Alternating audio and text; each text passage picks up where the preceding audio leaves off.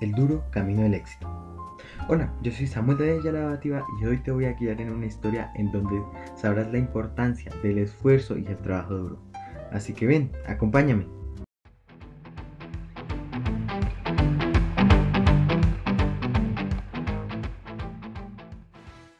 Bueno, quiero que con tu imaginación me acompañes a una gran ciudad. Imagínate una gran ciudad, con buses, autos y grandes edificios.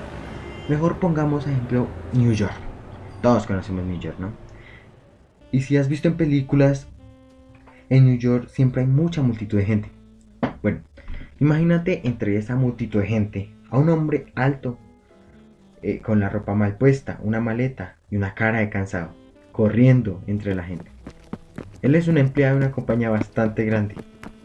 ¿Y por qué está tan cansado? Bueno, pues, pues no tiene un buen nivel económico. Así que trabaja sin descanso. A veces toma doble turno, a veces se queda en la oficina por la noche, a veces no puede dormir. Pero bueno, eso te lo contaré después. Comencemos mucho, mucho más atrás. Comencemos en 1999.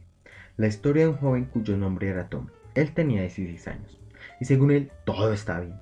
Tiene una novia, era una familia adinerada, tenía carro y como él siempre decía, vivía genial. El problema es que la preparatoria no todo estaba genial. Sus notas eran muy bajas. Pero pasaba gracias al dinero de sus padres. ¿Y por qué eran adinerados sus padres? Gracias a su madre, que era una emprendedora millonaria de Boston, Massachusetts, que se ganaba la vida con grandes hoteles ubicados en casi todo Estados Unidos.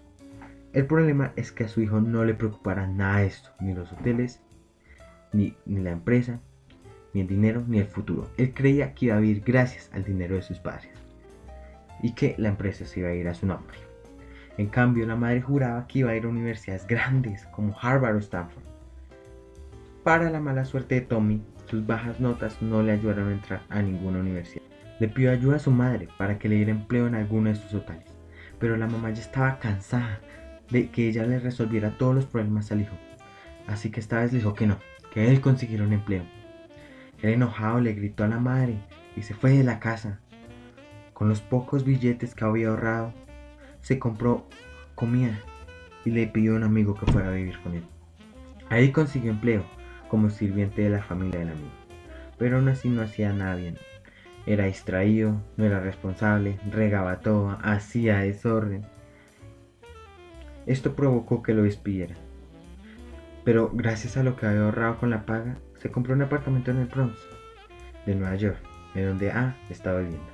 Al buscar empleo por casi seis meses, por fin encontró uno como un asistente de un hombre muy rico de una empresa muy grande. Su primer mes fue mm, horrible.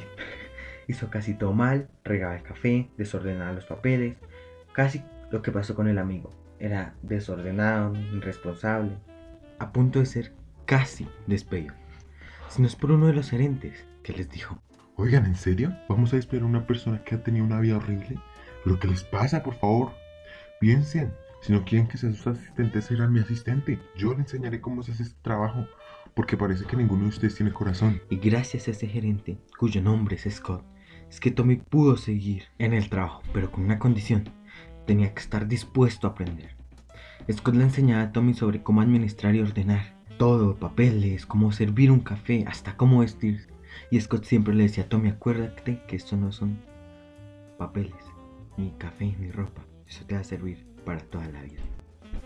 14 años después, un martes por la mañana, Scott llamó a Tommy muy temprano.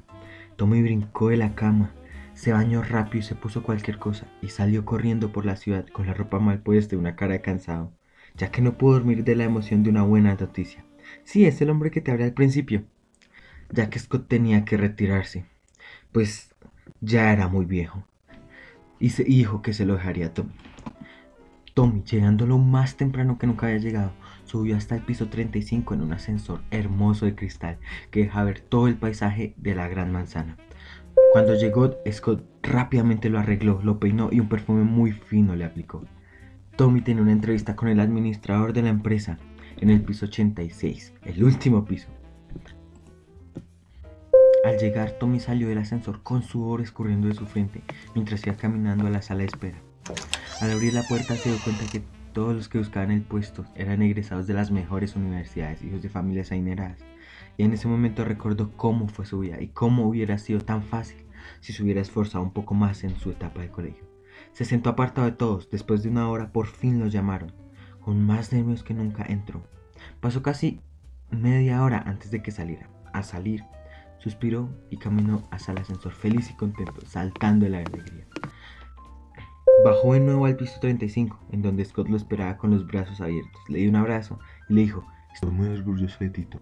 Todo el esfuerzo que hizo Tommy para ganarse este puesto, para tener la experiencia y el conocimiento. Y eso fue lo que sorprendió al administrador de la empresa. Hoy en día, Tommy es un exitoso hombre de negocios que se pregunta cada día cómo hubiera sido su vida si no hubiera conocido a Scott, a su mentor. Y este es el fin de El duro camino del éxito. Bueno, espero que te haya gustado esta corta historia que habla sobre el esfuerzo, la responsabilidad y mucho más importante, la amistad. Muchas gracias, yo soy Samuel David Ayala.